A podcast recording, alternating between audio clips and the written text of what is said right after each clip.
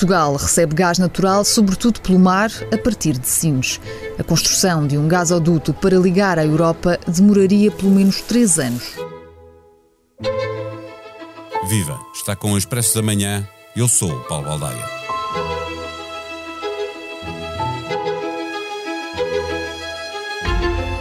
Esta quarta-feira, no Financial Times, a Global Witness denunciou a compra recorde por parte da União Europeia de gás natural liquefeito da Rússia.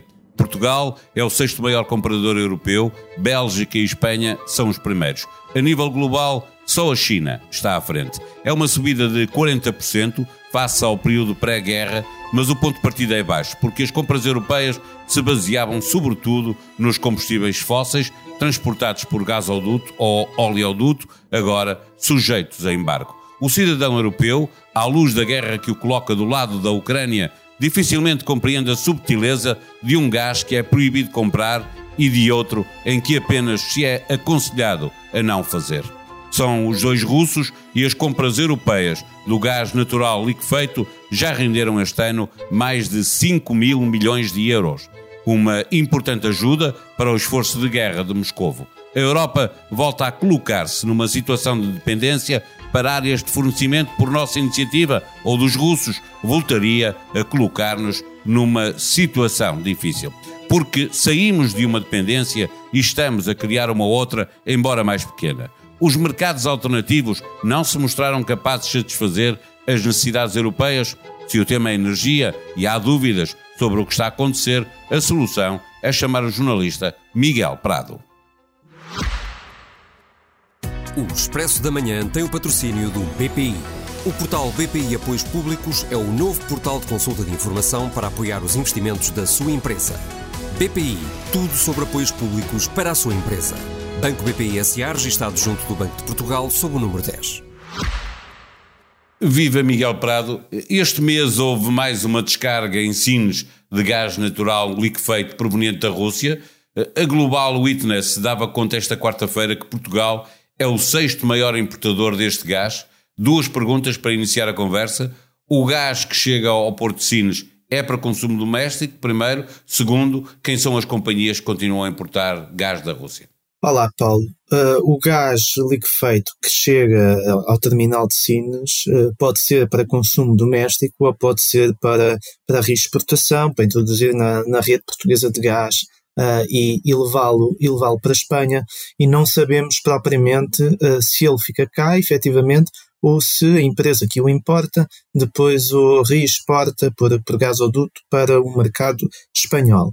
Agora, o que sabemos uh, é que nas várias empresas que atuavam e atuam como importadores de gás natural liquefeito em Portugal, e não são muitas, empresas como a EDP, a Galp e a Endesa já indicaram ter, eh, não, não ter importações de, de gás russo e a única empresa que publicamente assumiu que continua a importar gás russo é uma empresa espanhola, a Naturgy, uh, e que o faz ao abrigo de um contrato de, de longo prazo e que tem tido, uh, portanto, uh, algumas cargas de, de gás importadas para, para a Península Ibérica para a Espanha e muito provavelmente será também o importador que tem estas descargas de, de gás natural liquefeito em Sines.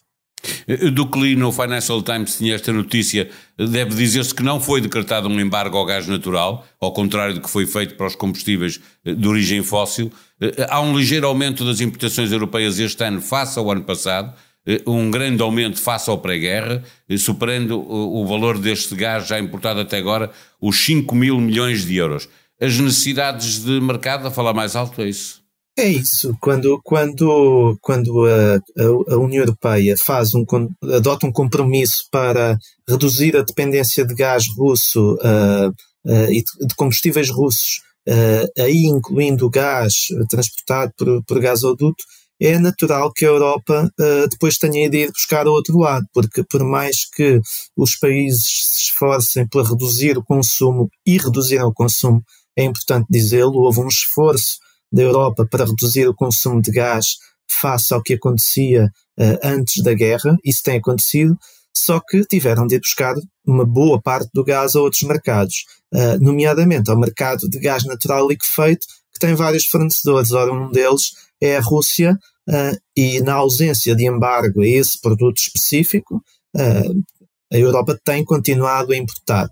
Como dizias, é, é o mercado a falar mais alto, mas é também a conveniência de alguns operadores, porque uh, alguns destes operadores têm contratos de longo prazo com o fornecedor russo da, da, Península de Yamal, uh, e esses contratos são contra contratos muito confortáveis, porque uh, permitem, durante um longo prazo, o, o, a empresa ter acesso contínuo àquela, àquela fonte energética a um preço normalmente que já é pré-estabelecido ou que está mais ou menos balizado. Portanto, é confortável para, para as empresas europeias de energia uh, não quebrarem esses contratos de longo prazo e continuarem a receber o gás russo. E quais são os outros mercados? Nós conhecemos o, o, o, o da Galp na, na, Nigéria, que aliás eh, se revelou ter problemas porque, entretanto, a pressão era, era muito grande. Eh, que mercados é que estamos a falar além da Nigéria? Há um mercado de referência que é o mercado dos Estados Unidos. Os Estados Unidos tornaram-se há alguns anos uma referência na, na no, no, gás natural, sobretudo a partir do momento em que o gás de xisto nos Estados Unidos se tornou bastante competitivo e uh, tem, os Estados Unidos têm, têm estado a exportar gás liquefeito para a Europa, não só para Portugal, mas para outros países também. Os Estados Unidos tornaram-se uma referência, mas há outros mercados. A Trinidad e Tobago é também um fornecedor de Portugal, uh, em termos de gás natural liquefeito. No passado, Portugal também já importava gás liquefeito do Qatar, uh, embora tenha deixado de o fazer há algum tempo. Portanto, há aqui algumas alternativas. A questão é que quanto mais longe uh, nos aprovisionamos de gás natural, mais pagamos pelo transporte. E, portanto, as empresas tendem a ir, tendem a celebrar contratos com alguns fornecedores em, em alguns mercados, mas depois podem também comprar alguns navios, algumas cargas no mercado spot, no mercado uh, diário, um, embora aí sujeitas a pagar um prémio uh, pela urgência que tenham em, em, em abastecer-se. Mas há algumas alternativas. E, e quais são elas? Estamos a falar. Não, não, estamos não, a falar destas alternativas. a falar, esta, Exatamente, Estados Unidos, sim, Trinidad sim. e Tobago, uh, Qatar. Para uh, Portugal, Angola, por exemplo, chegou a fazer acordos com, com empresas espanholas. Angola não é uh, um mercado competitivo? Angola não tem estado no radar, é sobretudo um país produtor de, de petróleo com alguns problemas ao nível da, da exploração de petróleo. A Galp saiu desse mercado. Há um mercado lusófono, que é Moçambique, que tem um negócio promissor, muito promissor de, de gás natural, embora uma boa parte desse gás já esteja contratado uh, para fornecimento na Ásia. E, portanto, será difícil, não é que seja impossível, mas uh, será difícil no curto prazo uh, ter acesso a esse, a esse mercado. Eh, eh, no início da conversa fazias referência ao facto de, de gás que entra em Sines poder ir para a Espanha, portanto esse mercado ibérico existe. A ideia de que Sines podia ser um ponto de entrada de gás norte-americano ou africano para, para a Europa morreu de vez ou, ou está de pé? É difícil, é difícil fazer de Sines esse entreposto ou essa porta de entrada quando depois há um estrangulamento nos gasodutos entre Portugal e Espanha, ou seja, a capacidade dos gasodutos tem um determinado limite. E, portanto, não, e é um limite que foi criado há vários anos a pensar no mercado português e espanhol, no mercado ibérico, e não na exportação de gás para a França ou para a Alemanha. Uh, e, portanto, Espanha tem os seus próprios terminais de gás liquefeito. Portanto, Espanha pode também fazer essa importação direta sem precisar de Portugal.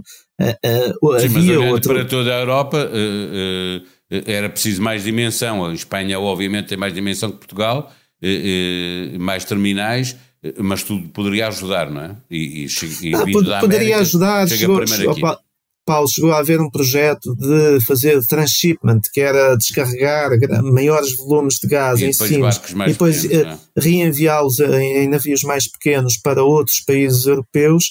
Uh, tanto quanto sabemos, uh, não está a acontecer. A ideia de que Sines podia ser um ponto de entrada de gás norte-americano ou africano para a Europa pode ter morrido de vez. O gasoduto para levar o gás natural ou hidrogênio é uma obra que não vai conhecer a luz do dia? Bom, uh, esse gasoduto é preciso ter em conta que é um, um, mega investimento uh, que exige estudos técnicos e de viabilidade económica uh, que demoram, demoram o seu tempo. E, portanto, mesmo quando os Estados-membros, França, Espanha e Portugal, acordaram esse, esse projeto conjunto, ficou subentendido que ele não, não veria a luz do dia antes, provavelmente 2030. Uh, ah, portanto, é um projeto a muito, a muito longo prazo.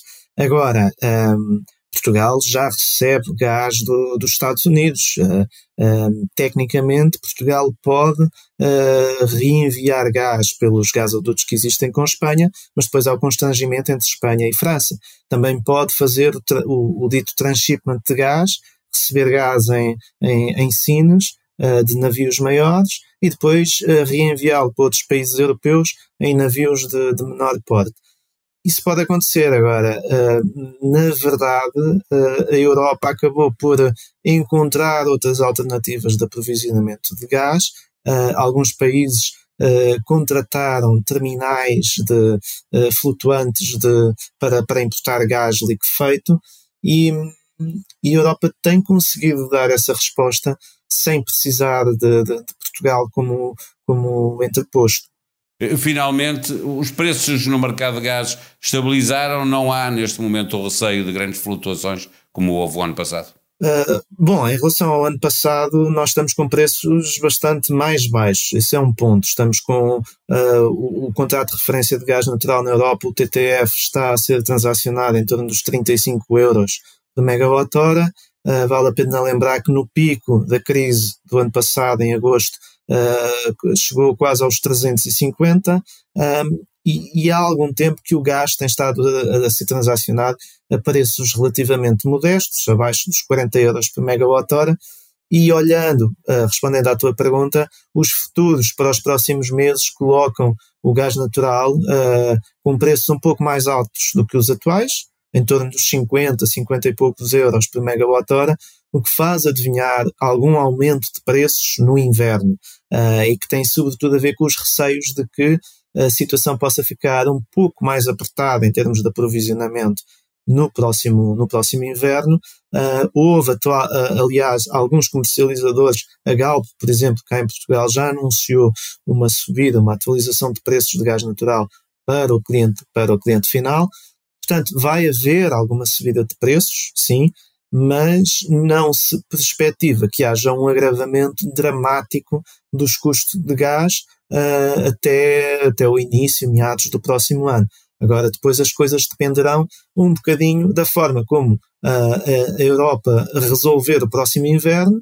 Se for um inverno ameno, Uh, em princípio, os preços voltam a aliviar. Se for um inverno mais severo que faça uh, exaurir as reservas uh, que estão armazenadas pela Europa fora, isso pode criar numa pressão adicional e voltar a fazer subir preços. Mas para já o que se perspectiva é de um aumento modesto durante o próximo inverno.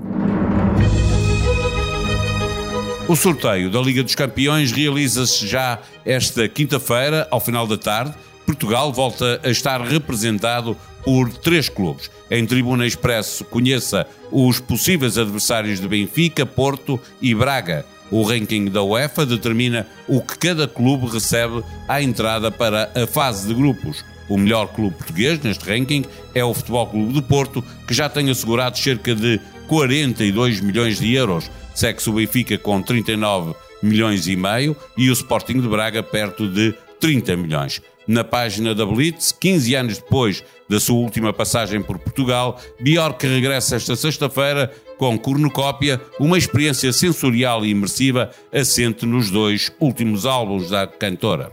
Em entrevista ao Expresso, a artista islandesa comparou o espetáculo à montagem de um filme e desvendou aquilo que os fãs podem esperar. A sonoplastia deste episódio foi de João Luís Amorim. Tenham um bom dia, nós vamos voltar amanhã. Até lá. O Expresso da Manhã tem o patrocínio do BPI. O portal BPI Apoios Públicos é o novo portal de consulta de informação para apoiar os investimentos da sua empresa. BPI, tudo sobre apoios públicos para a sua empresa. Banco BPI SA, registado junto do Banco de Portugal, sob o número 10.